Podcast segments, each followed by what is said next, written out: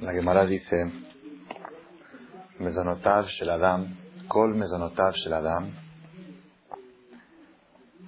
todos los alimentos de la persona, el sustento de la persona, la parnasá, la situación económica financiera de la persona, que Tzubimlo están establecidos para él, Merosh Hashanah, Beadrosh Hashanah, desde un principio de año hasta otro principio de año, el nuestro el nuestro, sí.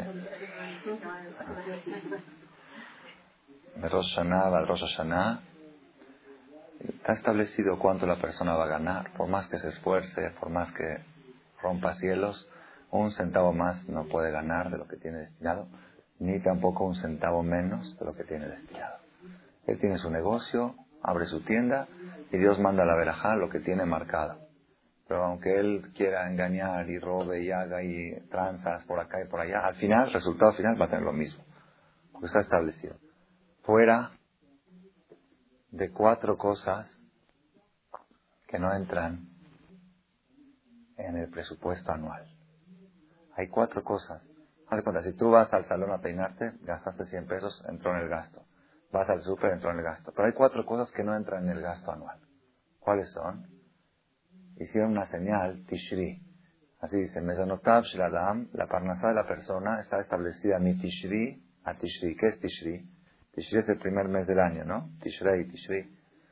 Desde Tishri hasta Tishri, excepto Tishri. A excepción de Tishri. ¿Qué es Tishri? La Taf es Talmud Torah. Torah.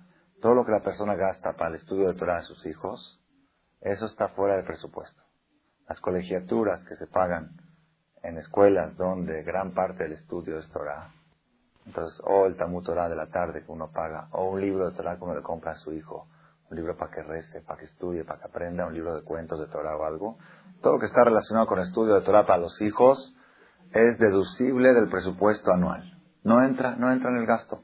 Si a ti te destinaron 100 mil pesos al año y tú te los gastaste y aparte gastas para la no entra en la cuenta, eso es aparte. Otro es la Shin. ¿Qué es la Shin? La Shin de Tishrei, que es Shabbat. Todos los gastos que la persona gasta para Shabbat no entran en la cuenta del presupuesto. Uno va a comprar carnes frías, compra pasteles, compra cosas para Shabbat. Eso está fuera del presupuesto. Aparte de lo que la gente destinó todo el año, todo lo que haces para Shabbat está por fuera. No, no entra. Así que no creas que vas a tener un centavo menos por ahorrar, o un centavo más por ahorrar en los gastos de Shabbat. Esos gastos no entran en la cuenta. Además es difícil a veces tener en una. La persona va al super y va, a comprar hijo Shabbat y dice está más caro, está más barato. Imagínate si tú vas todos los viernes, vienen y te dicen en comercial mexicana, todo lo que llevas gratis, no pagas en la caja. ¿Te fijas el precio? ¿En qué te fijas? En la calidad. Lo mejor ¿Cuánto cuesta? Pues, si, no, si no me cobran. Salgo por la, pasa por la caja viernes, eres judío, viernes, no pagas. Entonces, ¿cómo estaríamos todos los paisanos ahí los, los viernes? Arrebatando la mercancía, ¿verdad? Bueno, nadie estaría checando precios. Todos estarían arrebatando la mercancía. El checador de precios de, automático de la computadora no funcionaría ese día. ¿Para qué voy a checar precios si de todos modos el tío paga? ¿Verdad o no? Sin embargo, nosotros checamos precios porque nuestra emuná, nuestra fe no está tan firme en lo que dicen los hajamim, que todo lo que uno gasta para Shabbat no entra en la cuenta.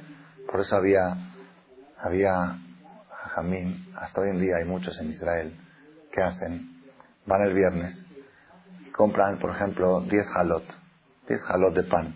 Shabbat usan 3 halot, les sobraron 7, las comen en la semana, pero ya fueron compradas para Shabbat. Ellos la compraron para Shabbat.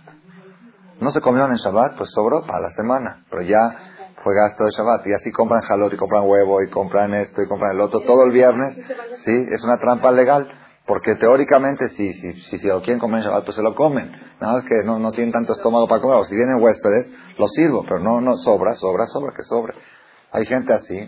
Entonces es, Talmud Torah es la primera excepción del presupuesto. La segunda excepción del presupuesto es Shabbat. La otra excepción del presupuesto, la Yud de Tishrei, es Yom Tov, Yamim y fiestas. Pesach, cuando uno va a comprar matzot para Pesach, la lechuga, el vino, entonces no hay que fijarse precios, no, no entra. Todo lo que haces para Pesach no entra en la cuenta, la carne de Pesach, todo lo de Pesach, que es la fiesta que más caro cuesta, No hay que quejarse porque eso es deducible de tu presupuesto. Y si vas a ahorrar y vas a comprar algo más barato, de todos modos, en tu cuenta va a haber lo mismo. Porque así está marcado que eso no entra en tu presupuesto. Y suco también uno gasta poner la azúcar para adornarla, para todos esos gastos no entran en la cuenta. Y falta una letra. ¿Cuál es la letra que falta? Res. Salteamos la res. ¿Cuál es la res? ¿Qué será la res? ¿Qué será? ¿Qué será? No, Rosana es fiesta. Es, Rosana es fiesta. Ros jodes. Ros jodes. Todos los gastos que la persona gasta para Ros jodes, estos gastos esta noche. Ahorita esta noche, por eso lo estoy diciendo. Si no, claro, yo pensaba hablar de otro tema, pero digo, si la conferencia tocó en Rosh Jodes, Rosh Jodes es la fiesta de las mujeres. Los gastos que uno gasta para Rosh Jodes también son deducibles del presupuesto y no entran en la cuenta. Entonces yo hace muchos años, ahorita ya no tengo tiempo, pero hace muchos años, todos los Rosh Jodes me iba con mi esposa al súper. Temprano vamos a comprar para Rosh Jodes y lo que sobra para todo el mes. Compramos azúcar, 10 kilos de azúcar, 10 kilos de harina, latas, todo. ¿Sí? Rinde más, pero ya eran gastos de los jodes. Gastos de los jodes son deducibles de impuestos. ¿Cómo? de ahora a mañana? Sí, de esta noche hasta mañana en la noche. Entonces, si uno va mañana al súper, en la mañana temprano, va al súper y dice, yo voy a comprar esto, le dijo otros jodes, y si sobra, que quede para Shabbat, y si sobra, que quede para entre semana. Entonces, compró para los jodes, compró para Shabbat, eso, eso se le repone del presupuesto, no entra en el presupuesto. Es algo increíble, increíble, maravilloso que la persona tiene que saber. Por supuesto, no quiere decir que uno tiene que robar dinero para comprar para Shabbat, pero que nunca la persona trate de economizar en los gastos de Shabbat porque esos gastos están fuera del presupuesto, no están marcados dentro de lo que Dios le marca a la persona cada año lo que va a ganar y lo que va a perder. ¿Ok? Entonces, pero de aquí, ¿yo para qué traigo esto como introducción? De aquí vemos nosotros algo increíble. Talmud Torah, todos sabemos que Talmud Torah es importante, mandar a los hijos a estudiar Torah. Shabbat, también sabemos que es muy importante Shabbat. Hacer seudá, hacer kiddush, cocinar para Shabbat, preparar el kibbel, el todo, todo sabemos. Eh, Yom Tov, fiestas también sabemos. Sukkot, Pesach, preparamos fiestas, se reúne la familia, Shavuot, todo sabemos. Pero los jodes, de veras, de veras hay mucha gente que pasan desapercibidos y si no fuera que vinieran a la conferencia esta noche hay gente que quizá ni sabría que los jodes. Pasa los jodes y como si nada. Es el nacimiento de la luna, ¿no? El nacimiento de la luna es los jodes. Cada mes se renace la luna. Igual que la mujer que menstrua cada mes es como un renacimiento. También la luna, por eso la mujer se comparó a la luna. Entonces, entonces este, eso es algo increíble como la Torah le da tanta importancia a los jodes y como la gente como que no le da tanta importancia, ni siquiera se dan cuenta de la fecha. No nada más eso, eh, el código de Shulchan Aruch, código de leyes judías, Shulchan Aruch, donde vienen todas las leyes, cómo se debe de conducir la persona, cómo se debe parar, qué debe decir, cómo se debe rezar, que, todo lo que viene a la Jot, son, son este, más o menos 700 capítulos. 700 capítulos, cada capítulo tiene 10 o 15 incisos, seifim.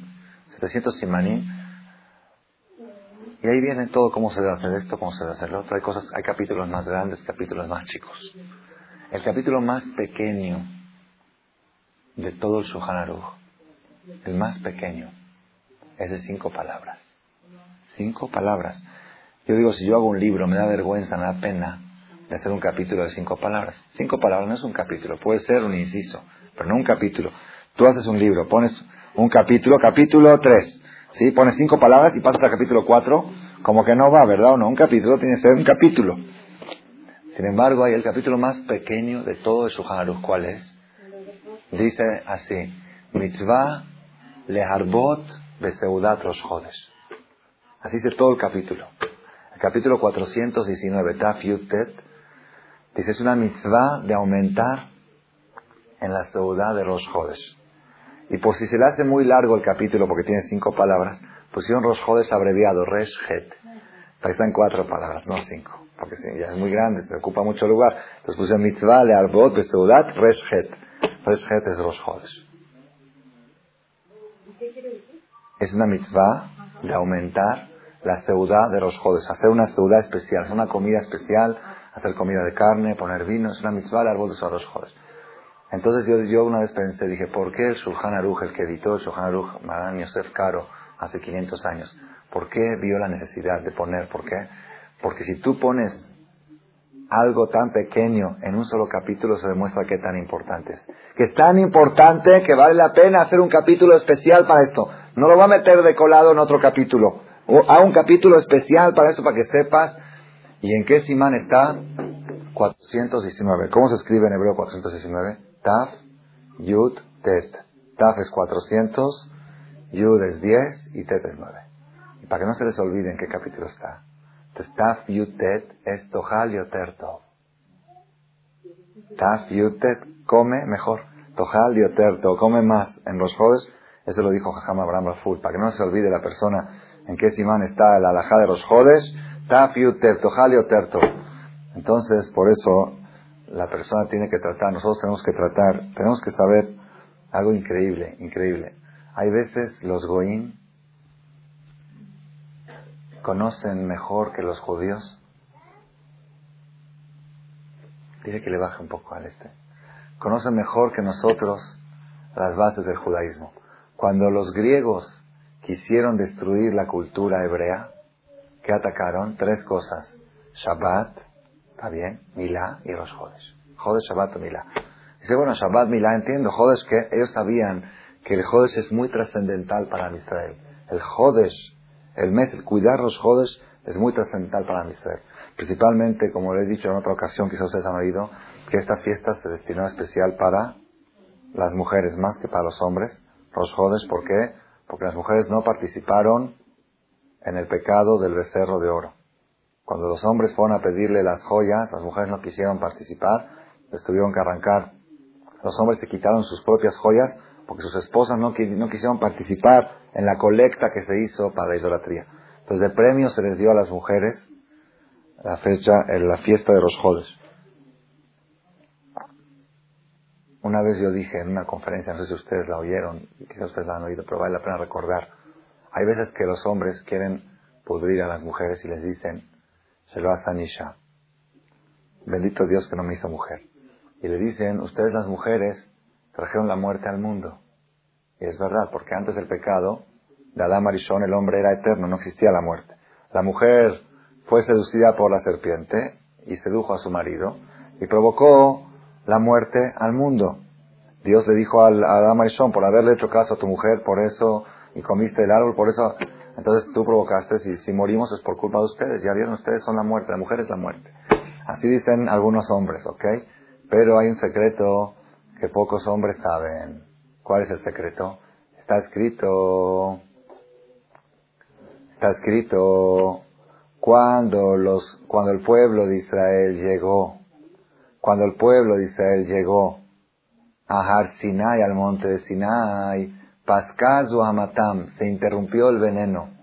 Ese veneno que le metió la víbora a la mujer y que la mujer se lo transmitió como el SIDA a través de la relación a su marido, le, transmitió este veneno que provoca la muerte. Es un veneno que le puso la víbora a la mujer cuando hizo el pecado. Y ese veneno que se transmite genéticamente de padre a hijo y que provoca la muerte en todas las generaciones, ese veneno, cuando llegaron el pueblo de Israel a Har Sinai y dijeron a Seben se borró ese veneno. Se eliminó de ellos ese veneno. Mire que le bajen, le dijiste le bajen un poco, que hace mucho eco se eliminó ese veneno y los judíos regresaron a la categoría de Adam Arishon antes del pecado. Anía Marti Elohim Atem, yo pensé que ustedes son, así dice el Basuk, como ángeles que creen que no iban a morir. Después de Matán Torah, los judíos no iban a morir. Otra vez regresaron a la situación de Adam Arishon antes del pecado. Después de 40 días cometieron el pecado del Egel, del becerro, y recibieron otra vez el veneno y trajeron la muerte al mundo. Entonces la muerte que tenemos hoy, ¿quién la trajo? ¿El hombre o la mujer? La muerte de antes de la entrega de la Torah la trajo la mujer, pero la de hoy es culpa del hombre. Entonces hoy, si fuera por las mujeres, tendrían que vivir para siempre, porque las mujeres no quisieron participar en el pecado del Egel. Por eso Akadosh Baruj les dejó a las mujeres la fiesta de Rosh Hodesh. Rosh Hodesh, Nagu Anashim Shelola Azot Melachá. Acostumbran las mujeres a no hacer trabajos en Rosh Hodesh. Trabajo se refiere a costura, tejer, bordar. acostumbran a hacerlo más festivo que los hombres. ¿Por qué? Porque Hashem le dio a ellas un privilegio especial por no haber participado, por no haber participado en el pecado del Ege, en el pecado del becerro.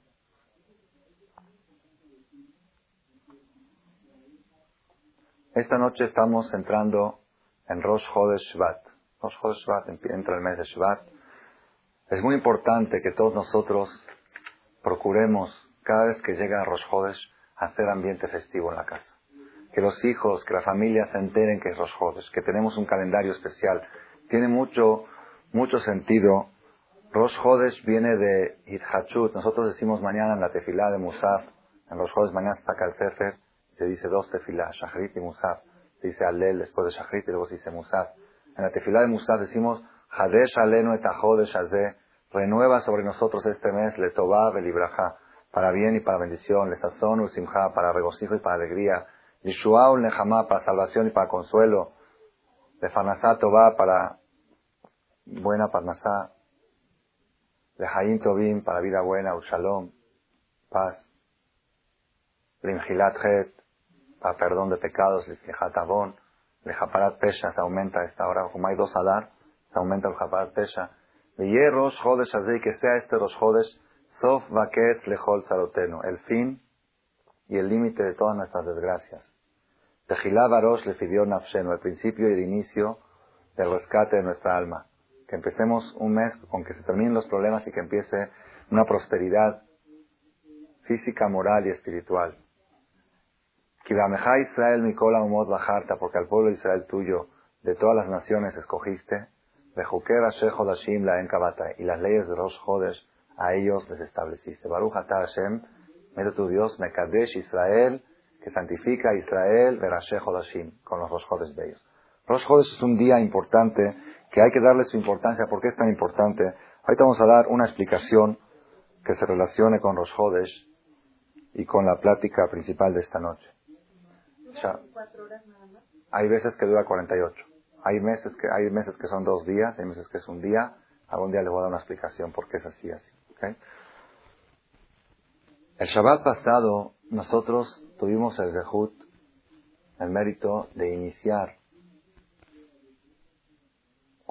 ¿De iniciar qué? ¿Las clases? No. De iniciar, de iniciar el segundo libro de la Torah. En el Sefer Torah se empezó a leer la Perashá Shemot, el segundo libro de la Biblia, el segundo libro de la Torah. ¿Cómo se llama el segundo libro de la Torah? Éxodo, Éxodo, ¿no? Éxodo, el segundo libro del Pentateuco se llama Éxodo, pero ese nombre se lo pusieron los católicos. La Torah le llama Shemot. Shemot quiere decir nombres, ¿ok?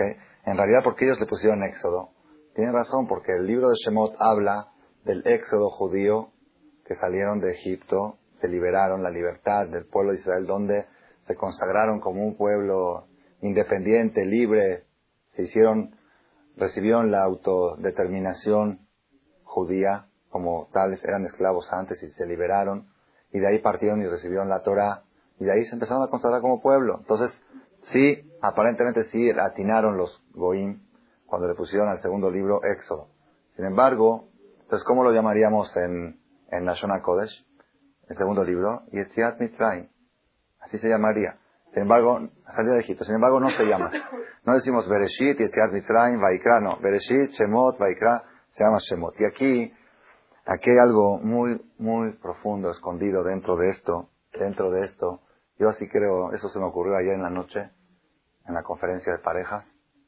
No lo dije, pero se me ocurrió y dije, lo voy a guardar para las mujeres. Ellas merecen oír este Hidush nuevo, de veras. Ellos lo llaman éxodo y nosotros lo llamamos nombres. Hay algo escondido aquí. Hay algo, hay alguna, hay una especie de discusión entre los Goim y los. Cómo nominar, cómo llamar el segundo libro del Pentateuco que empezamos el Shabbat pasado. Pero de todos modos, es muy importante que cada uno de nosotros, de veras el libro de Shemot, está lleno, lleno de experiencias, yo creo que más que Bereshit. Bereshit son experiencias patriarcas de Abraham, Isaac Jacob. Shemot, Shemot, más que todo son experiencias de cómo el judío puede entrar al Galut y salir del Galut y recibir la Torah. cómo el judío puede pasar la diáspora, pasar el exilio, pasar todos los sufrimientos de vivir en países ajenos y conservarse como judío. Es una, hay experiencias impresionantes escondidas en Sefer Shemot. Sefer Shemot, ahorita vamos a ver unas pocas experiencias. Vale la pena que cada quien, como lo, di, lo, dije, lo dije ya también en la conferencia, es muy difícil con una hora a la semana que la persona pueda estudiar todas las experiencias que están escondidas en la Biblia. La persona viene a la conferencia una vez a la semana, ¿a qué viene? A que lo motiven a que estudie las experiencias. Pero la persona necesita dedicar tres, cuatro, cinco, seis horas cada quien, según lo que puede, abrir libros. Hay libros en inglés maravillosos. El que entiende en hebreo también hay muchísimos libros. Y en español también últimamente han sacado libros para que la persona pueda profundizar. La persona tiene que aprender, aprender todo el tiempo. Un día que pasó, pregúntale a un comerciante, un día que tu tienda estuvo abierta y no vendiste nada, ¿qué fue? Fue un día perdido. Una persona, un judío que pasó un día sin aprender algo nuevo, fue un día quemado, un día perdido. Cada día la persona tiene que aprender algo aplicable, algo que él pueda aplicar en su vida. Quizá no lo aplique mañana, pero lo puede aplicar cuando sea suegra, cuando sea abuelita, cuando sea... Pero algo, un aprendizaje nuevo que aprende. ¿Y dónde es la fuente de todo el aprendizaje? Lo tenemos dentro de la Torah. Ahora que reiniciamos el segundo libro de la Torah, y ahora que reiniciamos un mes esta noche, tenemos que reiniciar también nuestra conciencia de que de buscar asesoría, asesoría psicológica, filosófica dentro de nuestras fuentes. En nuestras fuentes está escondido todo. Está escondido todo. Todo lo demás es una copia, una falsa copia que algunas cosas no existe. Yo he leído muchos libros de psicología. No existe un concepto de la psicología moderna que no, no esté escrito en la Torah. Y los que sí existen, los de Freud, ya se cancelaron. Ya se descubrieron que eran falsos. Los que sí existen en la psicología que no están en la Torah, ya se arrepintieron y dijeron que fue un error de la psicología. Y todos los demás, todo lo de la terapia conductiva, todos los temas de esos están, todo, todo escrito claramente en la Torah. Nosotros tenemos toda la fuente de la sabiduría, la tenemos dentro de nosotros. No necesitamos acudir a otras cosas. Yo conté en una conferencia algo que me dejó conmocionado y cada vez que llego a la Perashá, esta Perashá Shemot, Perashá Shemot, donde cuenta la esclavitud de Egipto y el principio de la redención, cada vez que llego me vuelvo a conmover de esta historia. Quizá algunos de ustedes ya lo han oído en vivo, a otros lo han oído en cassette. A los que no lo oyeron, merecen que se lo contemos y los que ya lo oyeron, también es bueno memorizarlo. Memorizarlo y se puede transmitir, se puede transmitir. Hace tres años, casi exactos tres años en diciembre, iniciamos, habíamos iniciado estas clases de, de señoras los miércoles. Empezamos con un grupo de seis señoras. Después hicieron ocho, hicieron diez, hicieron quince, y fue creciendo el grupo. Empezamos más o menos en septiembre, octubre. ¿Quiénes eran las primeras seis? Mi suegra, mi mamá, mi hermana, la señora, así las, de veras muy poquitas, muy, muy poquitas. No, creo que era antes todavía. O quizás sí, ya no me acuerdo, no recuerdo quiénes eran, pero pura familia y unas michanes y unas estas siempre. ¿Ok? Así todo empieza de chiquito y luego se hace grande. Entonces, en diciembre, en el mes de diciembre, entre el 25 y el 31, tocó un miércoles. Yo dije, ¿quién va a venir? Normalmente venían 30 señoras, 20, 30. Dije, pero ¿quién va a venir entre el 25 y el 31 de? Nadie. Seguro van a venir las muy religiosas, sangronas, fanáticas, esas de pelucas. Entonces voy a preparar una, una conferencia así de las más fuertes, que no todo el público puede oír.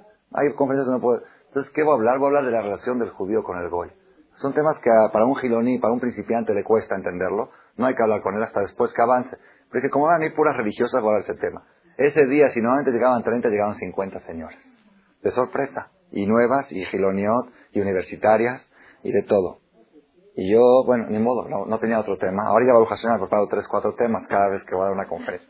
Pero antes, antes no, antes preparaba un solo tema, Visor, Bediabad, me alcanzaba a preparar un tema. Era al principio. No tenía tanta experiencia. Entonces dije, ni modo, es mi tema, lo voy a desarrollar.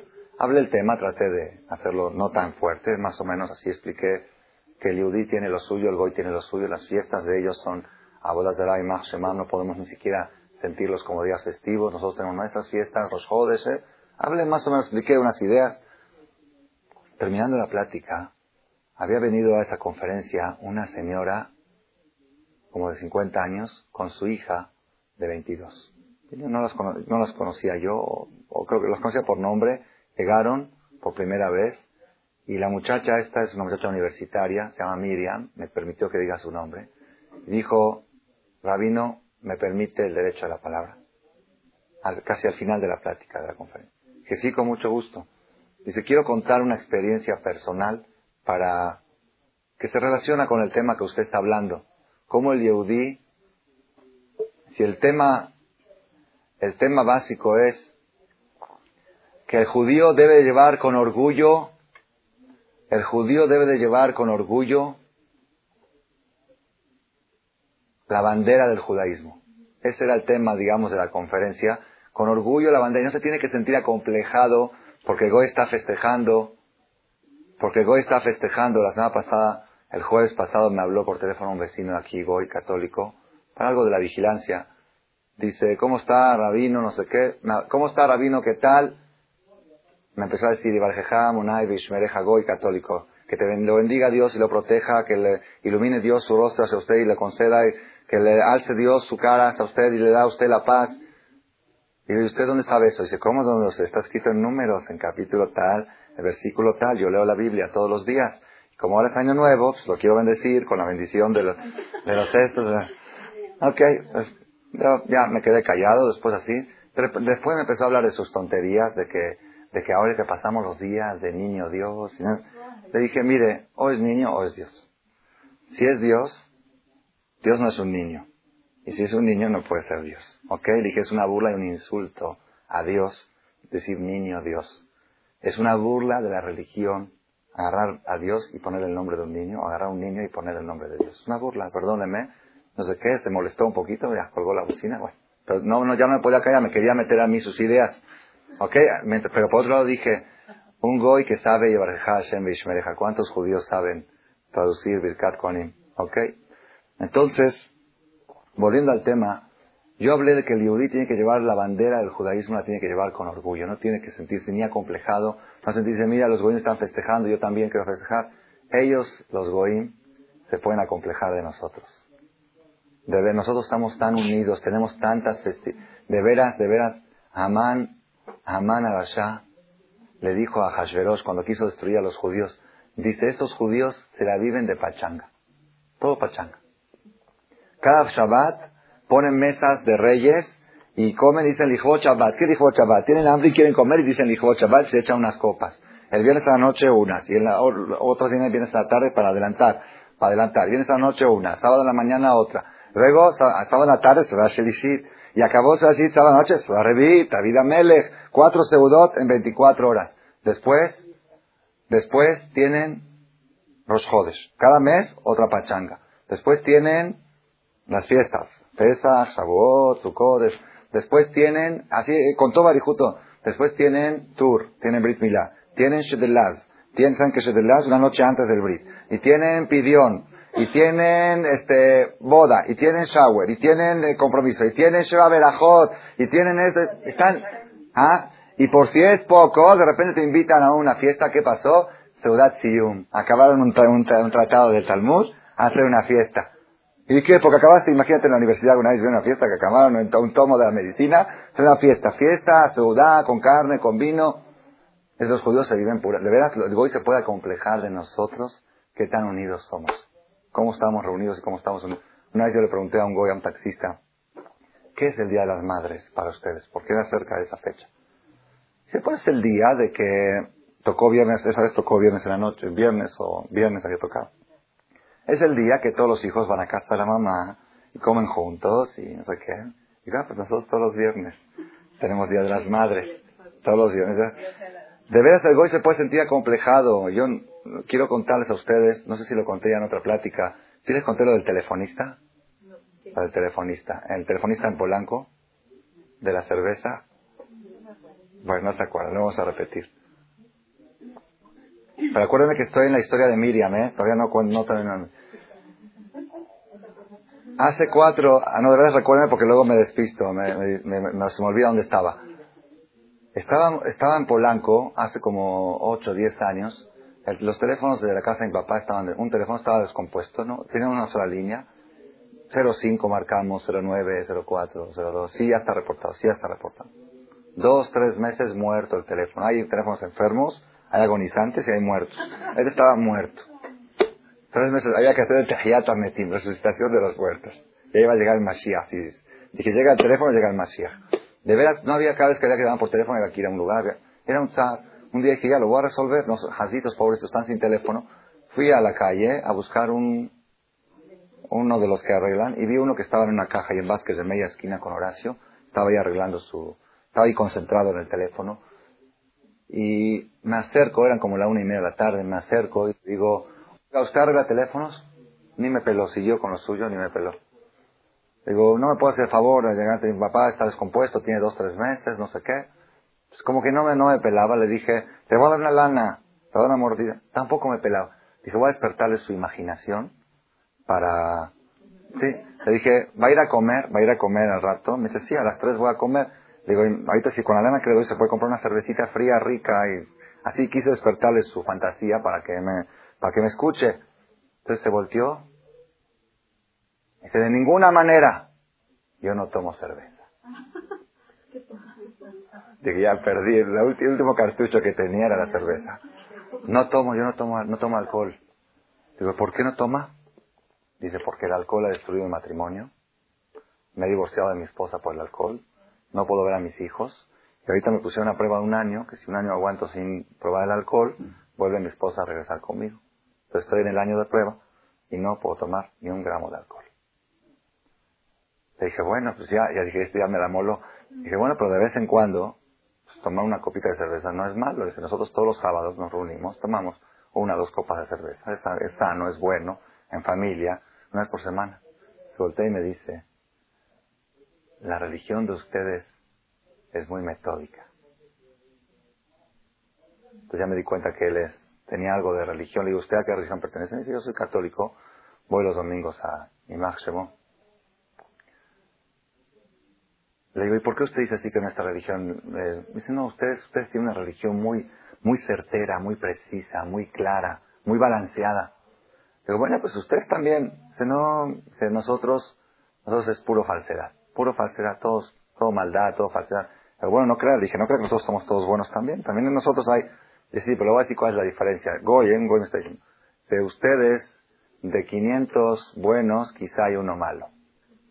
Y nosotros, de 500 malos, no creo que haya uno bueno. Así me dice él, así me dijo el Goy, el católico. Le digo, ¿y usted por qué dice eso? Dice, porque yo entro a las casas de ustedes a arreglar los teléfonos y veo cómo el marido trata a la mujer y cómo la mujer trata a su marido. Y de ahí deduzco qué tipo de religión es la de ustedes. Miren en qué se fija un plomero, un electricista que entra a arreglar un cable, está oyendo cómo la mujer le habla a su marido y cómo se tratan entre ellos. Y puede uno hacer Kirush Hashem o puede hacer Hilul Hashem. Entonces me dijo, la religión de ustedes es muy metódica. Es verdad, tenemos la fuente del balance, de balancear la vida, de saber cada cosa en su lugar, cuándo sí, cuándo no, cuándo se puede cerveza, el hombre se tiene que casar, tiene que traer hijos, no existe en nuestra religión, es prohibido, la gente que no se casa no puede ser coengador. La Torah nuestra es totalmente balanceada en forma impresionante. 12 días no puedes tocar a tu mujer, 18 días es mitzvah, la toques cuando ella te pide. Todo tiene su, todo tiene su equilibrio, su forma de vida, su forma de vida. Llega a Rosjodes, es un día festivo, hay que poner música en la casa. Música, por supuesto, kosher, ¿no? No van a poner José José o otras cosas. Música, hay, hay cassette de música hebrea, y Jerusalén, esto, lo otro, hay como música bonita.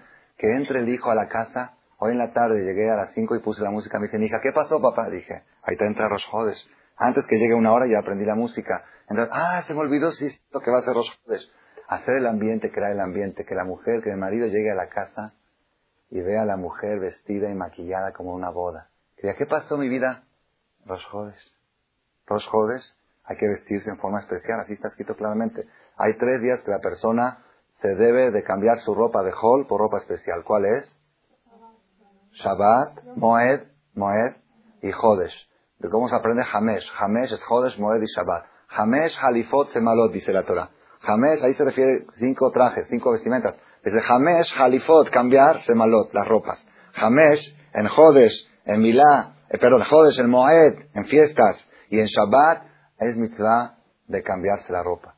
Yo tuve hace dos semanas un acontecimiento, nada más impresionante, de una, una señora que se iba de vacaciones, joven, de 25 años, se iba de vacaciones y vino a consultarme, no sabe qué hacer. La invitó a la suegra, a toda la familia, ¿se acuerdan la historia de la suegra, no? Que, que cómo, va, cómo va a pasar fin de año, las fiestas de fin de año fuera de la familia. Al final tuvo que acceder y tuvo que ir con la, con la suegra, ¿ok? ¿Se acuerdan de esa historia o no? No se acuerdan, no estuvieron aquí, bueno. Que cómo va a pasar las fiestas de fin de año fuera de la familia. Y ella decía a la nuera que ella ya pasó fin de año con toda la familia, año nuevo pasó con Roshaná, con los suegros, con los papás. Para mí no es año nuevo esto. Bueno, toda una discusión, al final tuvo que acceder por Shalom Bait, tuvo que ir. Pero ¿cuál es el problema? El marido le dice, te llevas la mejor ropa para ponerte en el día de Shehuaridad. Y ella vino a preguntarme qué hacer. Le dije, eso sí que de ninguna manera. Dije, te pones ropa de Tisha. Te vistes de negro ese día y cocinas huevo duro y te lo comes sin sal. ¿Por qué? Porque es día que ha nacido el destructor del pueblo de Israel. Uno de los judíos que más daño han hecho en la historia al, judaísmo, que nos olvidamos de la Inquisición, nos olvidamos de las cruzadas, nos olvidamos de todo el mamzeriut, toda esa maldad. Lean un poquito de historia. ¿Cómo puede uno borrar ese odio? Es, son enemigos físicos, morales, culturales y espirituales, en todos los niveles. Entonces te vistes ropa de Tisha y te llevas el mejor vestido y te lo vistes la noche de Shabbat. El viernes a la noche, si no es que mi suegra de vacaciones no hace adus. Adus nada más en México. Cuando están en vacaciones no hacen adus. Le dije, ok, no hacen adus, tú te haces tu adus. Compras tu vino, te llevas tu vino y agarras tu copa y dices, discúlpeme, es viernes a la noche, te pones tu mejor vestido y haces kiddush. Nosotros los Yudim tenemos lo nuestro y tenemos que resaltar lo nuestro. Tenemos que levantar lo nuestro. Y cuanto más levantemos lo nuestro, Rabotai, está, ah, de Miriam. Ok. Les dije que me acuerdo. Cuenta Miriam lo siguiente. Pidió el derecho de la palabra en la conferencia de señoras de noviembre, de diciembre, y cuenta lo siguiente. Dice, éramos, estaba yo en la universidad, estamos estudiando la carrera, yo me metí en la carrera de derechos romanos. Ella lo contó hace tres años, contó aquí, que había pasado hace pocos meses. Estaba estudiando la carrera de derechos romanos. En esa carrera empezamos diez chavos y fueron cayendo. Es una carrera un poco aburrida, es filosofía. Hoy en día, ¿quién le gusta filosofía? Hoy en día es todo puro disfrutar, ¿no? Disfrutar, gozar, pasarla bien. ¿A quién le interesa la filosofía? Entonces fueron cayendo, cayendo y quedaron nada más dos. Dos que eran, casualidad, paisanos. Ella y un Yiddish que se llamaba Moy. Moy y Miriam, los dos quedaron, únicos que quedaron en la carrera de Derechos Romanos. Los demás iban cayendo cada seis meses, cada semestre caían otros. Ella no tenían paciencia para estudiar filosofía romana, griega. Ellos, duro y dale, duro y dale. Pues los judíos son el pueblo de la filosofía, el pueblo del libro. Entonces ellos le daban, le echaban ganas. A ella, es muy mística, le gusta mucho la mística. Y a él también le gusta la filosofía. Estudiaron. El examen final para darle el título, el diploma, es una sola pregunta, oral. Le pregunta al profesor. Contesta bien, adelante. Contesta mal, reprobar. De, de diez mil preguntas, una. Y no te dice cuál es.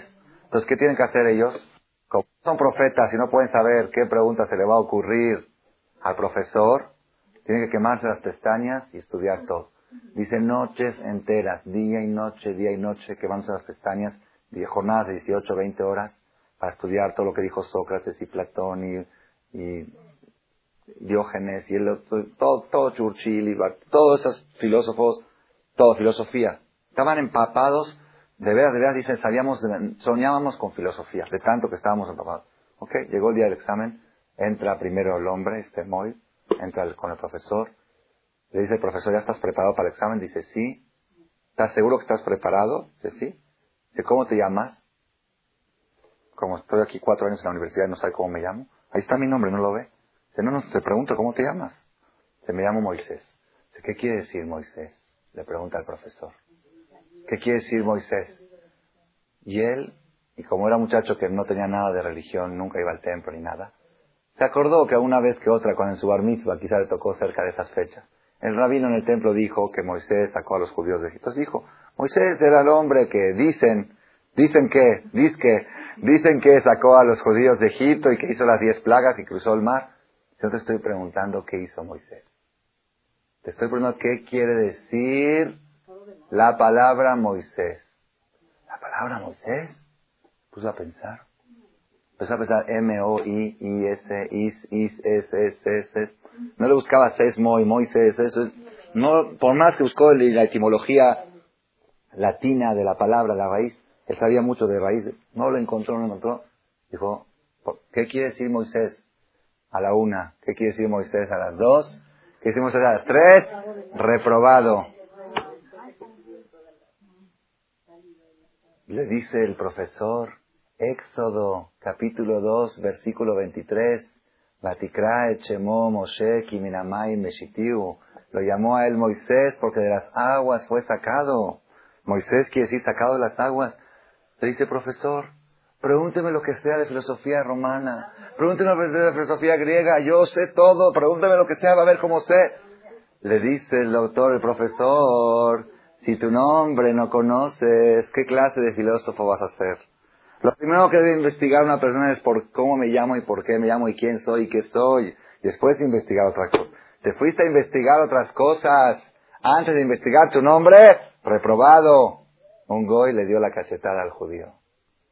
Si hubiera estudiado de chiquito en la escuela, pregúntenle a un niño de 7, 8 años de la Tete Yosef de la Yeshiva, ¿qué quiere decir la palabra Moshe? A los 6 años ya lo saben. Sacado de las aguas. Cuando salió del examen, se decepcionó tanto que dejó la universidad para siempre. Y le dijo a Miriam, Miriam, ¿sabes qué quiere decir Miriam? Prepárate porque vas a reprobar. Dice, no sé qué es. Se metió Miriam, se metió Miriam. Y le preguntaron normal. Una pregunta de filosofía griega, contestó bien y recibió el diploma. Pero amó y le dieron la cachetada. Algo impresionante. Esta misma Miriam Miriam, después de un año de esta historia, me lo contó su papá de ella, viene a rezar aquí, contó que entró al examen, tuvo otro examen, entró con un profesor, un, profesor nuevo que ella no lo conocía. Y cuando entró ella le dijo, le dijo el profesor, ¿tú eres judía? Le dijo, sí. Dijo, hazme la veret ibrit. Le dijo el profesor a ella. Entonces ella dijo, ¿quién? Y sin ¿quién nace también ibrit? Y vamos a hacer el examen en hebreo. Dice, no, para tanto no. Yo sé hablar hebreo así, para, me defiendo, pero no para hacer un examen en hebreo. Dice, Aniken y Yo sí te puedo. Le dio otra cachetada. Rabotai, todo esto nos tiene que mover a nosotros a una idea. ¿Cuál es la idea? Necesitamos inculcar, necesitamos inculcar, hay en esta perashá, en esta perashá está escondido el secreto, Rabotai, el secreto. Todos hablan de Éxodo, Éxodo la salida de los judíos de Egipto. Ustedes saben que la catástrofe más grande de la historia judía fue el éxodo. ¿Por qué fue la catástrofe más grande? ¿Por qué? No. ¿Por qué fue la catástrofe más grande? Señora Mijal, ¿ah, por qué? ¿Por qué? De cada cinco judíos salió uno y cuatro murieron. Está escrito en la Torah claramente. En los tres días de oscuridad, Dios mandó tres días de oscuridad para que los mitrim no vean enterrar a los judíos, que no digan, ah, a los judíos también les, llegó, les cayó el 20, como dicen aquí, para que no se crean. Entonces Hashem mandó oscuridad mientras los judíos enterraban al 80% del pueblo. Este es Yetziat Mitzrayim. Hay que hacer Tisha. Festejamos la salida de Egipto Imagínense que haya una guerra en Israel ahora y ganemos la guerra. De 5 millones de habitantes quedó uno. ¿Cuatro días haces fiesta? Barminan. Lo aleno. Fue una catástrofe. 3 millones de, de familias. Salieron 600 mil nada más. Y hay una versión en el Talmud que dice que no eran uno de 5, eran uno de 50. Y hay otra versión que dice que era uno de 500. ¿Y por qué motivo murieron? Dice el Talmud porque cuando Moshe Rabino les dijo, los voy a sacar de Egipto, dijeron, ya estamos bien aquí. Ya tengo mi casa, tengo mi gire, tengo mi esto, estamos bien, ya ahorita me vamos a llevar. Estoy bien aquí. Eran muy patriotas del Galut, muy patriotas del país a donde llegaron por accidente, llegaron por exilio. No es el país original. Y tenemos que saber que en el mejor de los casos solo el 20% de los judíos salieron de Egipto el 20% que se conservaron como judíos, aquellos que sentían que estaban en el Galut y que estaban esperando el día para poder llegar a Eres Israel, esos salieron del Galut. Todos esperamos al Mashiach, todos esperamos al Mashiach, todos creemos que cuando venga el Mashiach, todos los judíos vamos a llegar a Jerusalén, pero nadie puede saber. Si el Mitzrayim, que fue el primer Mashiach, cayeron el 80%, quién sabe, la, hay una condición, una condición básica para el Mashiach. ¿Cuál es? ¿Cuál es? Sentirse en Galut. Sentirse que este no es mi país. Sentirse, yo dije la semana pasada en la de la a un yehudí le tiene que dar vergüenza de tener pasaporte mexicano. Ni modo lo tengo porque son papeles, hay que tenerlos. Me da pena decirlo. Me da pena decirlo yo, judío, pasaporte mexicano. Ni modo. Es, necesita licencia para poder manejar. pasaporte para poder salir del país. Pero hasta ahí nomás. Que nadie se entere que yo soy mexicano. Yo soy judío. Es algo pele, Rabotay. Yo les voy a decir algo. Ustedes no lo van a creer hasta dónde llega, hasta dónde llega este tema. Aquí, en esta perashá de Shemot, está escrito el secreto de cómo un judío se puede conservar en el galut y salir adelante y llegar al Mashiach, y cómo un judío se puede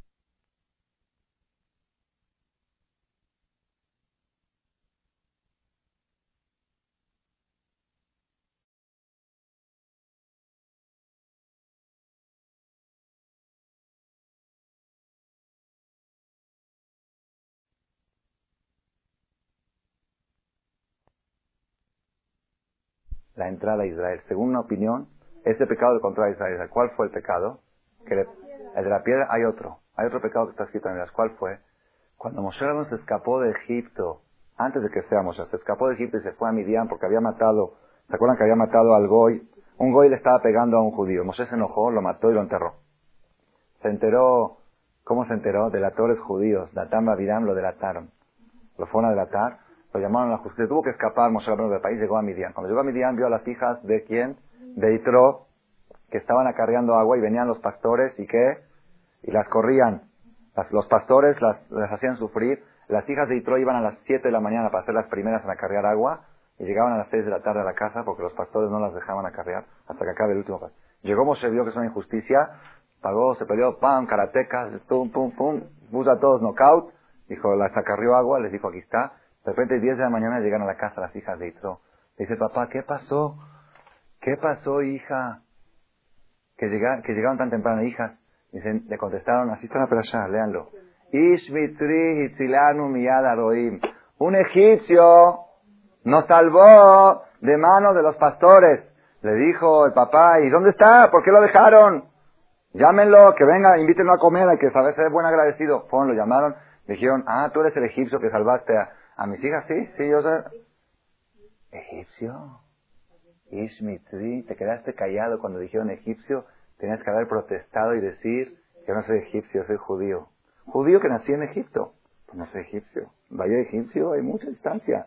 Yo soy mexicano, mexicanos son los sigires de, de la Guadalupana, esos son los mexicanos. Yo, mexicano Barminán.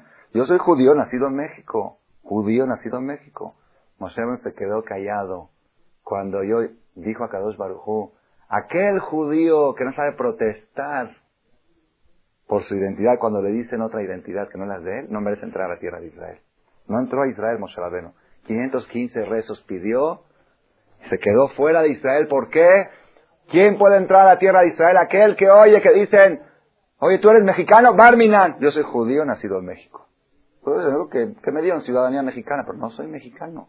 Yo soy judío, Yehudí, Rabotai. Los hajamim dicen en pocas palabras, en pocas palabras dicen cuál es el secreto. Yo les conté una vez, no sé si en este grupo o en otro, viajaba aquí con un... Los taxistas aquí en México son los más, son dentro del pueblo son los más cultos. ¿Por qué? Porque oyen de todo y conocen de todo. todo. Tú pregúntale en diciembre cuántas personas, qué porcentaje de la población se va a ir a Acapulco, qué porcentaje se va a ir fuera del país. Saben todo. Así están bien empapados cómo, cómo está el comercio, todo, saben de todo, de política. Entonces platico con ellos, aprende uno de cualquiera, uno puede aprender. Entonces luego me pregunta el taxista, me vio vestido raro y me dice, ¿y usted de dónde es? Le dije, yo nací en Argentina. Estudié mejores 14 años a Israel, estudié 10 años en Israel, regresé a México, me casé con una mexicana y tengo aquí. ¿A poco ustedes los judíos se pueden casar con mexicanas? Le dije, bueno, con una judía, ah, con una judía, no con una mexicana. Así me dice el chofer. El chofer me dice, usted no se casó con una mexicana. Así nos quieren, así nos quieren ver los goín. Cuando los, los goín nos ven como judíos casados con mexicanas o como judíos que nacieron en México, te respetan como un huésped, un visitante. Yo respeto a los turistas. Asber paneja la tallar, trata bien al turista. Si eres turista te tratan bien, pero cuando ya te quieres adueñar, cuando ya te quieres sentir dueño, Rabotay. Los hajamim descubrieron cuál fue el secreto del 20% que salieron de Egipto, o del 2%, o del 2 por mil, como dijimos. Descubrieron cuál, ¿saben cuál fue el secreto? Tres secretos. Sheloshinu Echemam, Sheloshinu Leshonam, Sheloshinu Malbusham. Tres cosas garantizaron la existencia del pueblo judío, la identidad en la diáspora, que no se asimilen y que puedan llegar al Mashiach, a la salvación. ¿Cuáles, ¿Cuáles fueron? No cambiaron sus nombres, no cambiaron su forma de hablar, su lenguaje, y no cambiaron su forma de vestir. El judío se distinguía por tres cosas. Por su nombre, por su vestimenta, dice el Pasuk, Vayabó Yaakov Shalem, regresó Jacob Shalem, Shalem quiere decir íntegro, regresó Jacob íntegro, después de haber pasado tantos sufrimientos con Labán, con Esab, regresó Shalem, ¿qué es Shalem?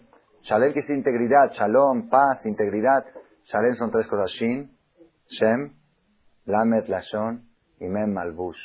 Pues si el judío sabe Shemotam, cuidar los nombres, cuidar qué es eso de Jack. Una vez un jajam en Argentina decía, ¿quién le dijo a ustedes que Alberto es Abraham? Porque empieza con A.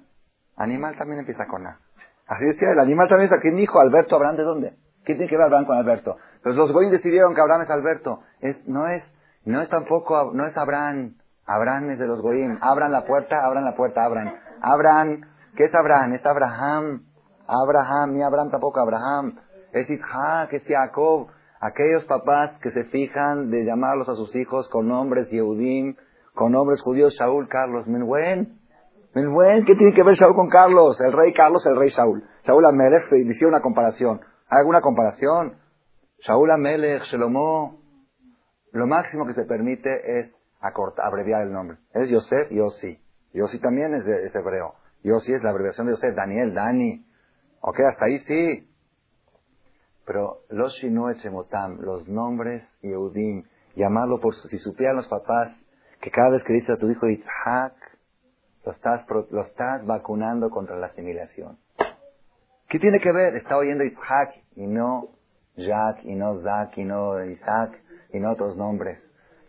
Shemotam, de veras, de veras, una mujer yehudí se tiene que distinguir por su forma de vestir. Se tiene que ver, esta mujer es judía. Los judíos visten distintos. Cuando mis hijos me preguntan por qué no me puedo vestir esto, no les digo porque es la moda, digo porque es de Goim. La moda quien la hace Goim es para los Goim. Es de Goim, el Yudí se viste distinto. Si el Yudí se distingue en su forma de vestir, en su forma de hablar, enseñarles palabras de la zona Kodesh, de la zona Kodesh. Yo dije en una conferencia, un niño que sale de una escuela judía sin saber hablar hebreo, sin saber leer hebreo, ¿saben qué es? Es un niño analfabeto. Judío, sin saber leer hebreo, es analfabeto. Si no sabe español, no es analfabeto. ¿Por qué? Su idioma original es hebreo. Es un problema si no sabe español. ¿Cómo le va a hacer? ¿Cómo se la va a arreglar? Pero no es analfabeto. Pero si no sabe hebreo, es analfabeto. Sale de la escuela judía, a los 12 años necesita un para que le enseñe a, para el bar mitzvah, a preparar para el bar. Siete años en una escuela judía, es que hay escuelas judías y hay escuelas de judíos. Son dos conceptos distintos. ¿Cómo es posible? Tiene que tener vergüenza un papá que sus hijos no sepan leer y hablar el hebreo. En la zona Kodesh, no digo que sea el lenguaje único en la casa, es muy difícil, pero que por lo menos como segundo lenguaje, tratar en Shabbat, decirles unas palabras, cambiar, Shalom, Atá, Baruch, esto, buscar palabras para meterles, este es tu lenguaje, que se distinga con su lenguaje y con su forma de vestir. Decir, no, estas los goyim se visten, tú no te vistas así. Si nosotros, ya no hay tiempo para extender mucho lo que hablar de esto, si nosotros logramos, vamos a tratar de desarrollar, de garantizar el futuro de nuestros hijos de manera positiva. No vamos a ponerles harames, no le hagamos haram, haram esto, haram el otro, es, más, es muy difícil. Vamos a dar lo positivo. ¿Qué es lo positivo? Resalta lo tuyo, levanta lo tuyo. Llega a los jodes, haz fiesta de los jodes. Cada día antes de los jodes, ve a la juguetería y compra unos juguetes chiquitos a tus hijos y que cada día tu hijo esté esperando, mamá, ¿cuándo es los jodes? Porque llega el juguete algo, buscar la manera de que estén esperando el, que el marido, que la familia, que entre Rosh Hodesh, que entre Shabbat, el Shabbat que sea un día especial, que entre en las fiestas, todos los temas, el nombre Isaac, Jacob, todos que digan Isaac, yo le digo Isaac, todos que digan Marcos, yo le digo Mordejai, o Morde como una abreviación, pero no, no otros nombres, no inventar yo y ¿qué otros nombres? Sí, y Barmina otros ponen otros nombres de animales, también le ponen a los hijos, a uno le dicen sapo, otro le dicen ratón, otro le dicen esto, también eso no, es debido. Sheloshi no echemam, los nombres tienen mucha fuerza. ¿Saben qué decir Itzhak? ¿Qué decir Itzhak? Itzhak quiere decir sonrisa, que esté siempre sonriendo. ¿Y saben qué quiere decir Isaac? Nada. Isaac, sacar, sac, saca. Nada. Isaac, es que se ría, que sonría toda la vida. Entonces dile Isaac, dile Abraham. Abraham quiere decir jefe de pueblos. Abraham, Jacob, Israel, Sion, todos los nombres. Rahamim, misericordia. Ramón. ¿Qué es Ramón? ¿Qué es Ramón? Ramón, un ramo de uva, no sé qué es Ramón. Rahamim, Rahamim quiere decir piedad, misericordia. Dile su nombre. Haná es, Haná viene de Hanún. Haná, o de gen o de gracia. Gen quiere decir gracia. ¿Cómo? Elías, no, Elías no es nada. Eliyahu, Eliyahu es Dios, Dios, Eliyahu es un nombre de Dios. Elías no es nada. No es nada, ¿ok? Eli, Eli sí. Eli sí, porque es abreviación de Eliyahu. Abraham. Abraham, no Abraham. No Abraham ni Alberto, es Abraham. ¿Ok? Ah, su apellido es.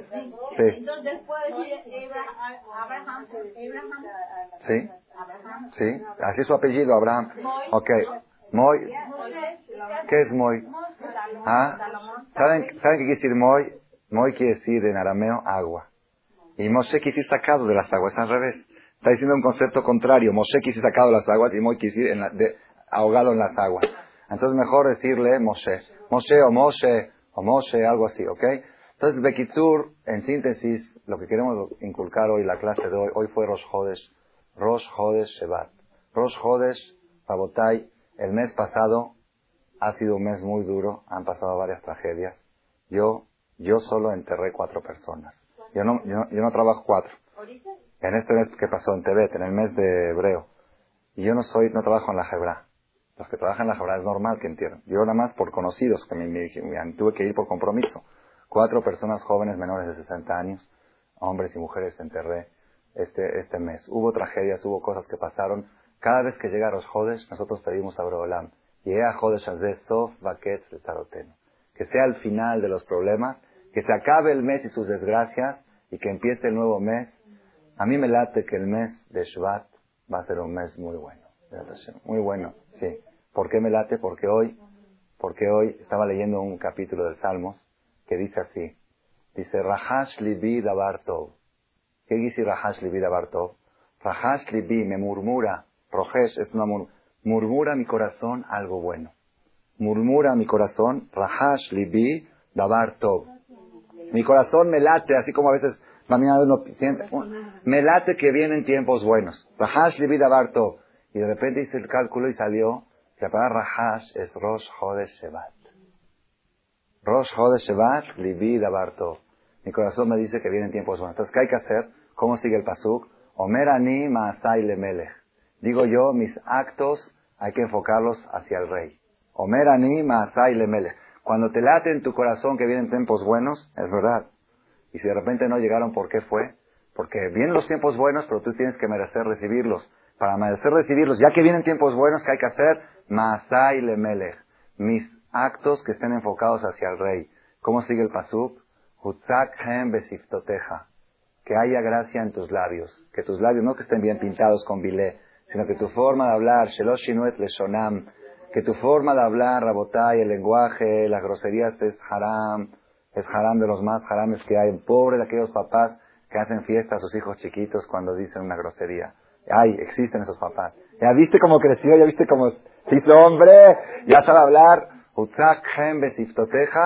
Entonces estas, tres, estas dos cosas que dijimos, Masai le melech, mis actos hacia el rey, enfocarlos en Borolam, y que haya simpatía en tus labios, que hables palabras bonitas. Entonces, ¿qué pasa? Al Ken berajeja elokim leolam. Por eso te va a dar verajá, Dios para siempre, que tengan todos jodes todo Meboraj.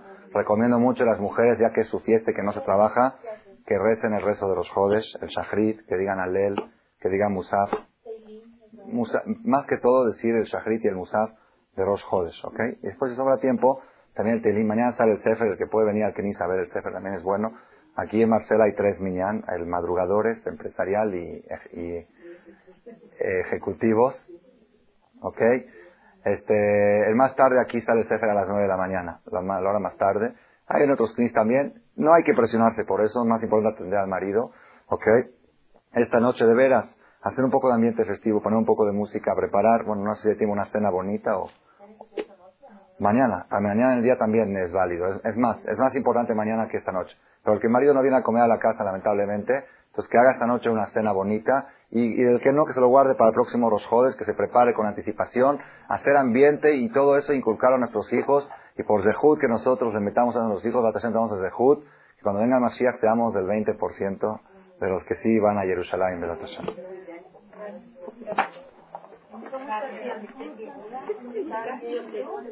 Yosef, aumentar. Aumentar. Muy bonito nombre. Y José no quiere decir nada.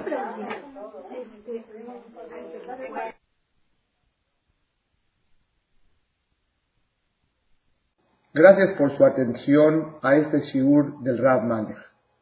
Les recordamos que pueden visitar la nueva página de shemtov.org en el internet www.shemtov.org.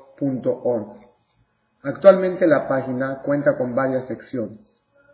Noticias sobre las actividades de Shem Tov a nivel mundial, escuchar o bajar las últimas conferencias del Rav Malech, escuchar o bajar la alhaja del día, imprimir o estudiar desde su computadora la perashá de la semana, estudio diario de Gemara, Daf Yomi en español, sincronizar su iPod con podcast, un manual para crear su propio CD de las conferencias que existen en la red, adquirir libros con entregas internacionales con la metodología del Rav Malech de español, fonética y hebreo simultáneamente,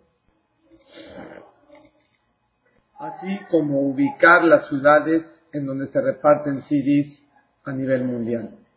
Es que la misbot y muchas gracias.